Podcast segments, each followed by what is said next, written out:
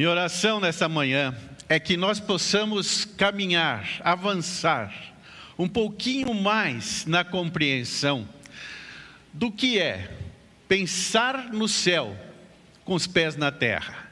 Essa é a nossa nova série que nós começamos no domingo passado, na carta de Paulo aos Colossenses. E as mudanças na nossa vida decorrentes da experiência de andar com Jesus, na verdade, ela vem, ela existe, ela acontecerá pelo impacto do Evangelho de Jesus Cristo na nossa vida. Então, isso é fundamental. E para que a gente tenha essa compreensão, eu quero pedir a Deus nesse momento que o Espírito Santo possa nos alcançar profundamente nas nossas necessidades. Cada um de nós vive um momento, um drama, uma expectativa. E é Deus quem pode falar conosco, somente Ele. É claro que Ele fala através da palavra. Ele vai usar o profeta, o mestre, para trazer você mais profundamente nas Escrituras. Mas esse impacto, ele vem através da compreensão do verdadeiro Evangelho. Então, hoje eu peço que vocês mantenham suas Bíblias abertas Colossenses capítulo 1. Nós estudamos a semana passada versículos 1 e 2. E hoje nós vamos olhar versículos 3 e 5. Que o Senhor toque na nossa vida nesse domingo. Amém. O texto começa assim: Damos sempre graças a Deus Pai de nosso Senhor Jesus Cristo, quando oramos por vós, você sabe que Paulo estava falando e se relacionando aos irmãos lá de Colossos.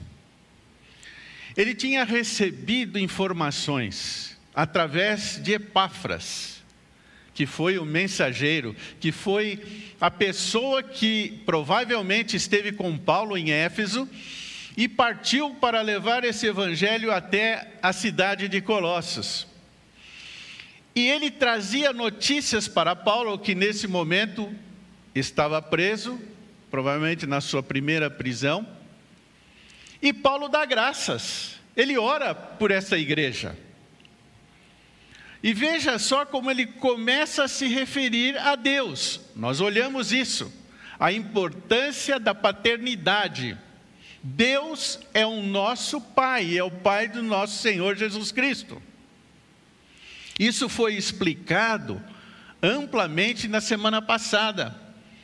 O Deus, o artigo é definido não é mais um Deus como na época e na Grécia daquela época, daquele momento, muitos deuses eram adorados. Paulo se refere ao único, soberano Deus desse momento. Então aí está a ênfase na paternidade. Mas observe a sequência desse texto. Veja só, ele diz que dá graças a Deus Pai de nosso Senhor Jesus Cristo. E é interessante que ele nos inclui, Paulo nos inclui com ele, como irmãos, como pessoas que têm o senhorio de Jesus Cristo em suas vidas. E isso faz diferença.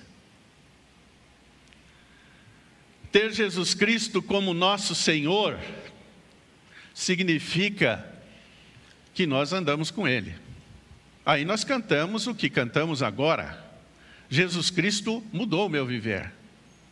Nós passamos a tê-lo do nosso lado, mão no ombro, Ele andando conosco. Nesses dias difíceis, que nós temos que tomar decisões, dias de pandemia, dias em que a economia entra em grande confusão, em que as informações se cruzam a respeito da medicina, da ciência. Eu tenho que tomar decisões, eu tenho que fazer escolhas. no meu negócio, no meu trabalho, nos meus estudos. Eu tenho que comprar, tenho que vender, eu tenho que aprender a me relacionar virtualmente com as pessoas. Eu tenho que saber e tomar decisões onde eu devo estar e onde não devo estar. E eu presto contas de tudo isso a Jesus Cristo, porque Ele é o meu Senhor. Eu não ando mais segundo os meus próprios olhos, meu próprio entendimento. Agora, eu e você prestamos contas a Jesus. O que eu devo fazer? Senhor, me orienta. Eu quero te obedecer. A Ele, a Jesus Cristo, eu devo obediência. E isso tem a ver com o meu dia a dia. Quando nós falamos pensar no céu e andar na terra, eu tenho que ter os valores e princípios de Jesus Cristo na minha caminhada aqui na terra, nesse mundo. Saber como usar os meus recursos financeiros, como gastar o dinheiro, como lidar com os relacionamentos como tratar as pessoas na minha vida, no meu dia a dia. Isto significa ter Jesus como Senhor. Mas veja que ele continua dizendo assim: Desde que ouvimos da vossa fé em Cristo Jesus, do amor que tendes de um para com os outros, por causa da esperança que vos está preservada nos céus, da qual ouvistes pela palavra da verdade do Evangelho. Veja que aqui é um dos lugares na Escritura que Paulo salienta, denota as, a tríplice manifestação do impacto do Evangelho na vida da igreja, das pessoas. Ele fala de fé em Jesus Cristo, de amor de uns para com os outros e da esperança que é a base da nossa caminhada. Quando o Evangelho tem um impacto na minha vida, muita coisa começa a mudar, a minha e na sua vida. Porque quando Paulo está falando e se referindo a Colossos, dizendo: vocês receberam o Evangelho, o Evangelho de Jesus Cristo, são as boas novas. E ele explica e especifica claramente em outros textos na Escritura como aqui em 1 Coríntios 15. Cristo morreu pelos nossos pecados, segundo as Escrituras, e foi sepultado e ressuscitou o terceiro dia, segundo as Escrituras. Esse é o Evangelho. São essas verdades que vão ter impacto na minha e na sua vida. Na própria carta aos Colossenses, ele diz: havendo feito a paz pelo sangue da sua cruz, por meio dele reconciliasse consigo mesmo todas as coisas, quer sobre a terra, quer nos céus. Então é importante entender o evangelho a que Paulo se refere, que os colossenses receberam, é esse evangelho que tem a ver com a morte, ressurreição e a promessa da volta do Senhor Jesus Cristo. É o plano de redenção de toda a humanidade pecadora, é a oportunidade que o homem tem de se reconciliar com Deus. Por isso, ele fala em paz e graça, como nós estudamos na semana passada. Por que paz? Porque fomos reconciliados. O nosso problema era distanciamento de Deus. O nosso problema era andar segundo os nossos próprios olhos. Mas a reconciliação que há em Jesus Cristo, o Evangelho, as boas novas, ele me alcançou e disse: Renato, teus pecados estão perdoados. Você agora não está mais separado de Deus. Agora você está se relacionando intimamente com Deus por causa de Jesus Cristo. O Evangelho promove na terra uma nova vida em Cristo, e é isso que nós precisamos nos examinar hoje, e é a grande oportunidade que nós estamos tendo. se realmente nós estamos focalizados no Evangelho de Jesus Cristo. E eu quero que você acompanhe comigo agora as três marcas desse Evangelho na vida do discípulo de Jesus. A primeira delas é a fé. Mas veja o que o texto diz: fé em Cristo Jesus. não é na igreja, não é nas mensagens que você ouve, as mais variadas possíveis, é a fé fechada, é o foco fechado no Evangelho, nas boas novas de Jesus Cristo. O que Jesus Cristo fez por mim e por você. Eu estava longe e distante de Deus, e Ele Deus se torna homem na pessoa de Jesus Cristo, como o capítulo 2 de Filipenses mostra. Vem a esse mundo, vai à cruz, morre no meu lugar, no seu lugar, e me reconcilia com Deus, porque agora eu sou tido como justo, como santo, que o próprio texto menciona. Agora somos separados do mundo, da condenação, para estarmos juntos de Deus. Mas tem um contraste aqui muito importante.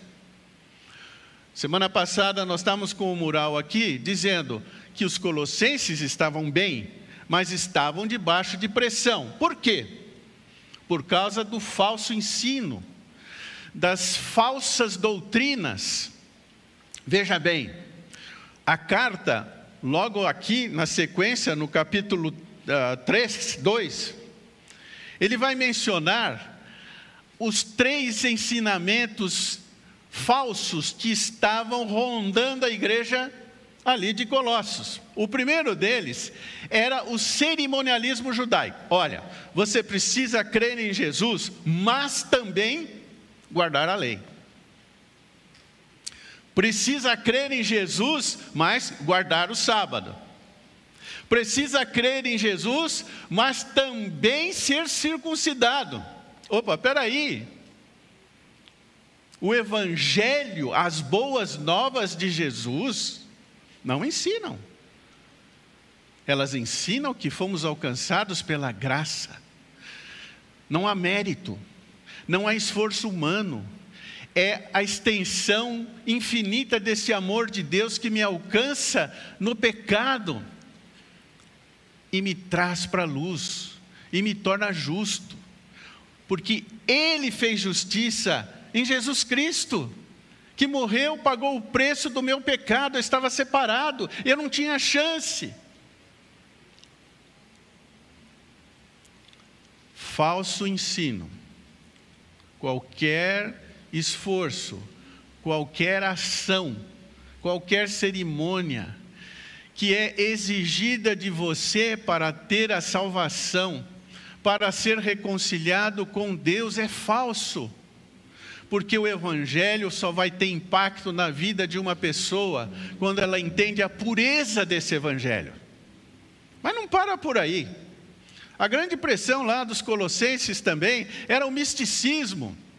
Você pode observar ali no capítulo 2, na segunda parte do capítulo você precisa cultuar a anjos, ter uma experiência mística, sobrenatural, ter uma visão, ter um sonho. Aí sim você é um crente em Jesus Cristo. Falso. Você conhece o que se ensina em muitos lugares. Se você não falar em línguas, você não tem o Espírito Santo de Deus. Falso!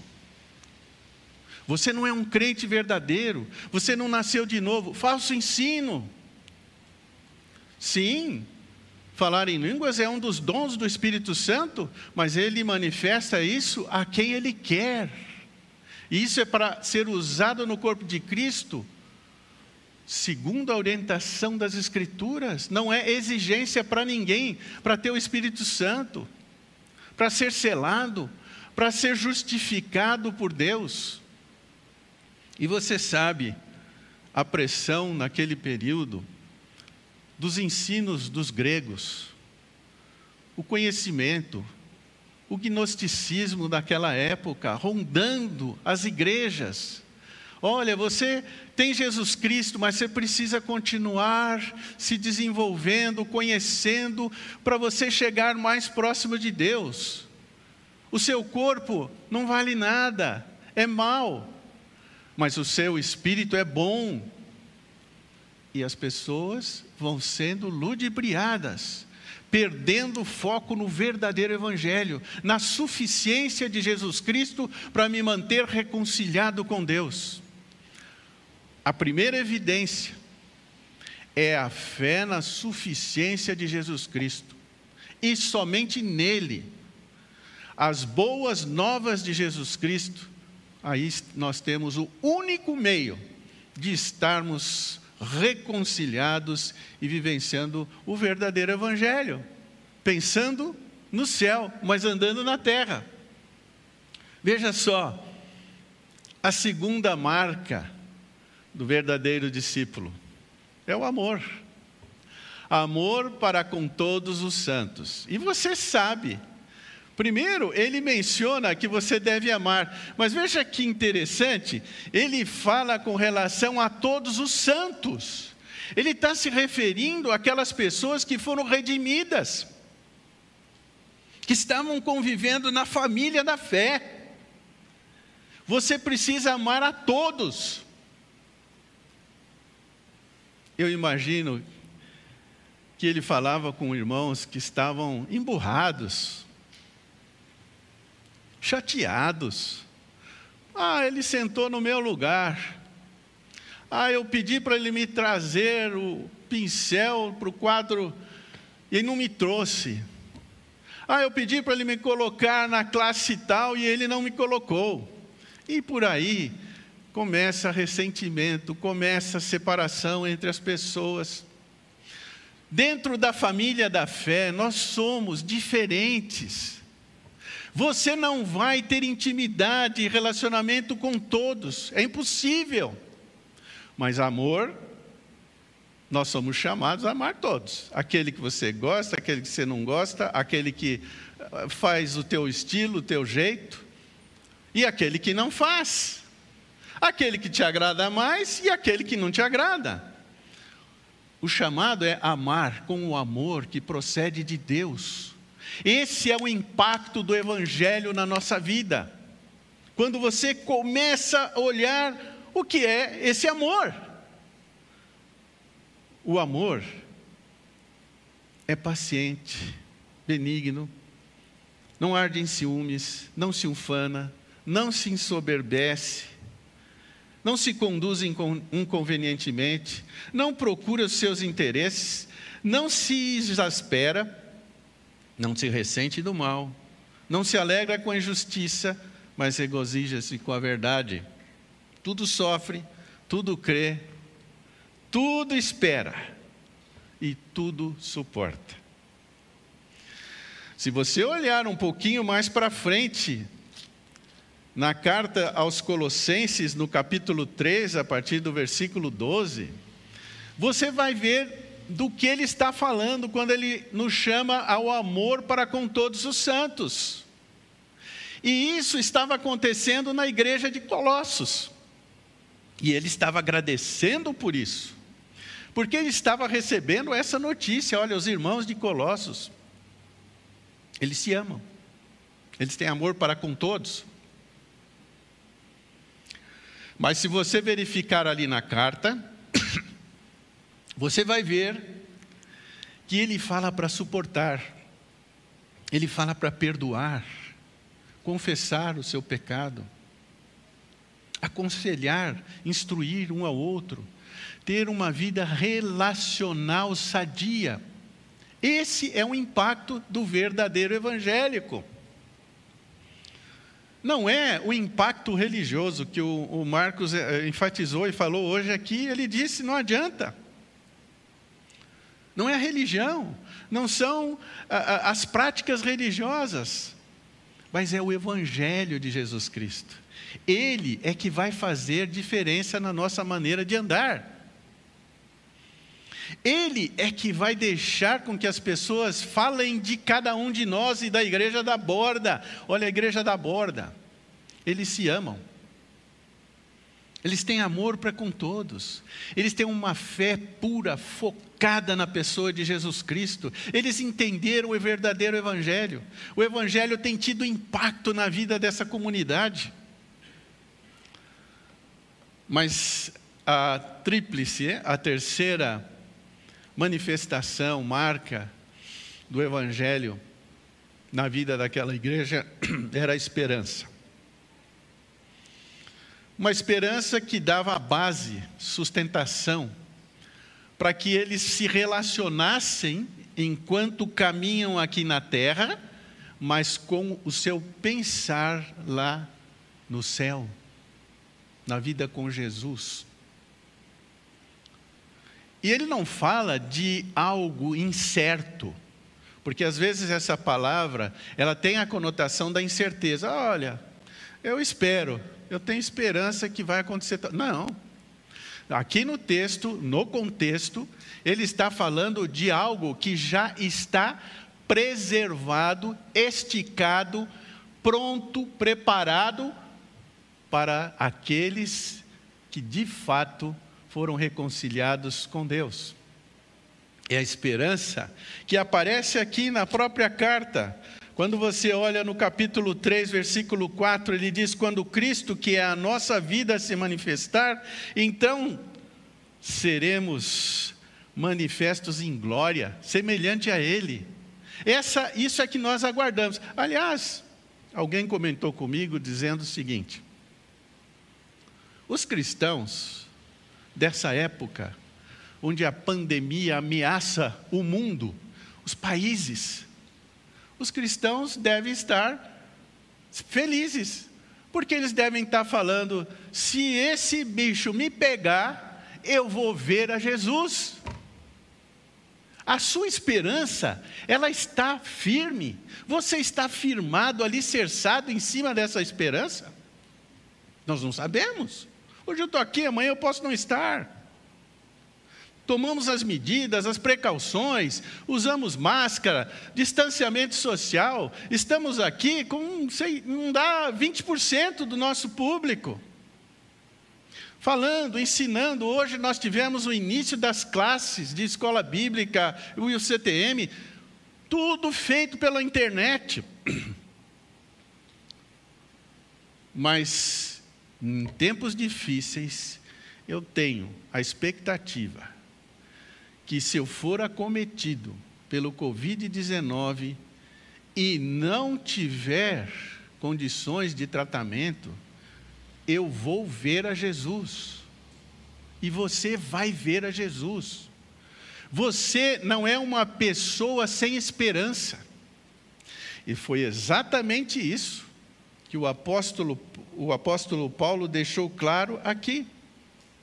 O evangelho que vocês receberam que teve impacto na vida de vocês, ele tem manifestado a verdadeira fé, o amor para com todos os santos e a esperança que tem sido base para vocês caminharem com os pés na terra, mas levando a sério os princípios e os pensamentos de Deus. Isso tudo faz diferença.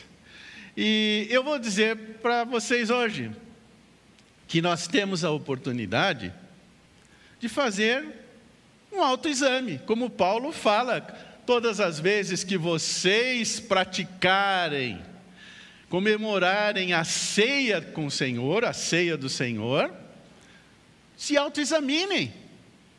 Como estamos vivendo? O Evangelho tem tido impacto na nossa vida.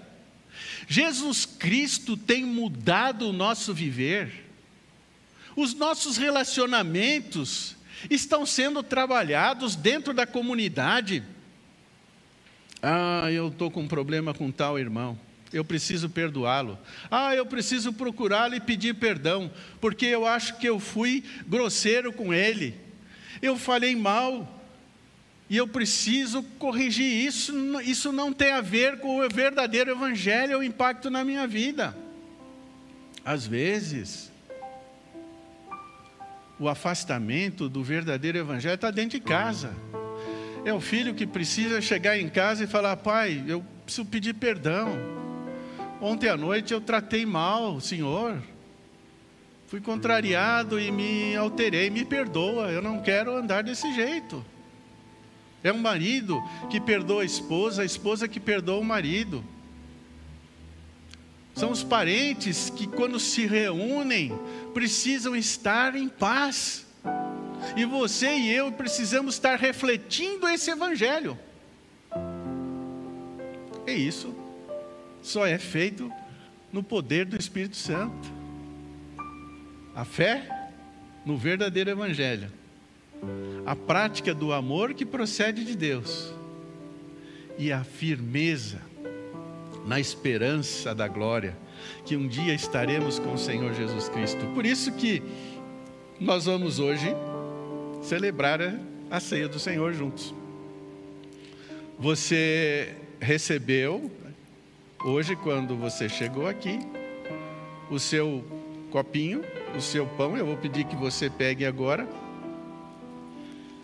E antes de você comer o pão, tomar o cálice, eu quero dar essa oportunidade agora, em alguns momentos, que você se autoexamine, que você fale com Deus e que você coloque aí diante de Deus o objetivo de acertar aquilo que está errado na sua vida. Se tiver que perdoar, caminhar pelo perdão, se tiver que pedir perdão, reconciliação, mudança de atitudes, maneira de lidar com determinadas situações. Peça agora a Deus que Ele opere isso na sua vida. Vamos ter uns momentos de autoexame, de reflexão e paz, e depois participarmos juntos da ceia.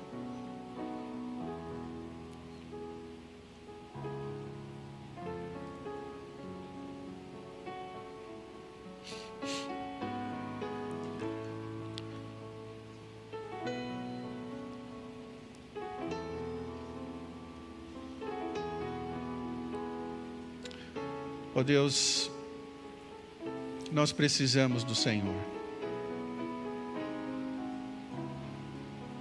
Que o Teu Espírito Santo possa falar conosco nesses momentos e no decorrer desse dia, para que a nossa vida possa de fato refletir o verdadeiro Evangelho,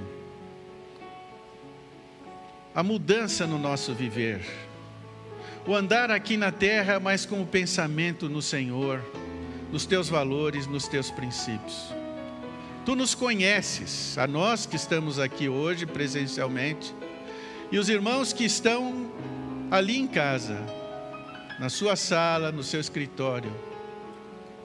Que o Senhor possa tocar na nossa vida nesse momento e nos trazer mais próximos do Senhor. Eu peço isso em nome de Jesus. Amém. Vamos comer juntos o pão.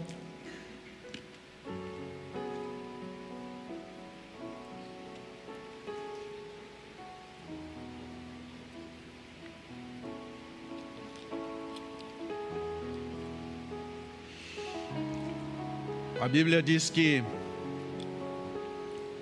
este cálice é o sangue da nova aliança. Agora nós não andamos mais pelo nosso esforço, nossa força, mas por uma relação no Espírito Santo. Tropeçamos, caímos, somos frágeis, mas é Ele quem nos levanta. O verdadeiro Evangelho não diz que você não ia pecar mais, mas ele diz que você foi tornado justo que ao confessarmos os nossos pecados, Ele é fiel e justo para nos perdoar os pecados e nos purificar de toda injustiça. Essa é a maravilha.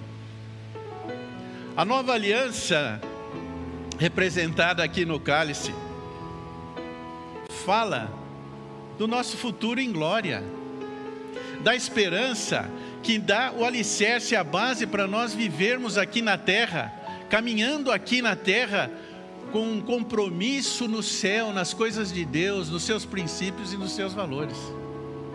Por isso, é com gratidão que nós vamos juntos agora tomar do cálice. Vamos tomar juntos.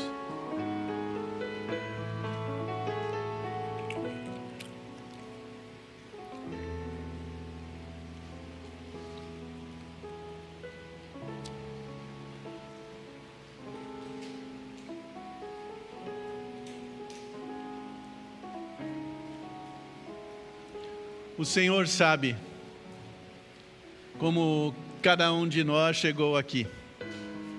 Sabe como passamos o dia de ontem?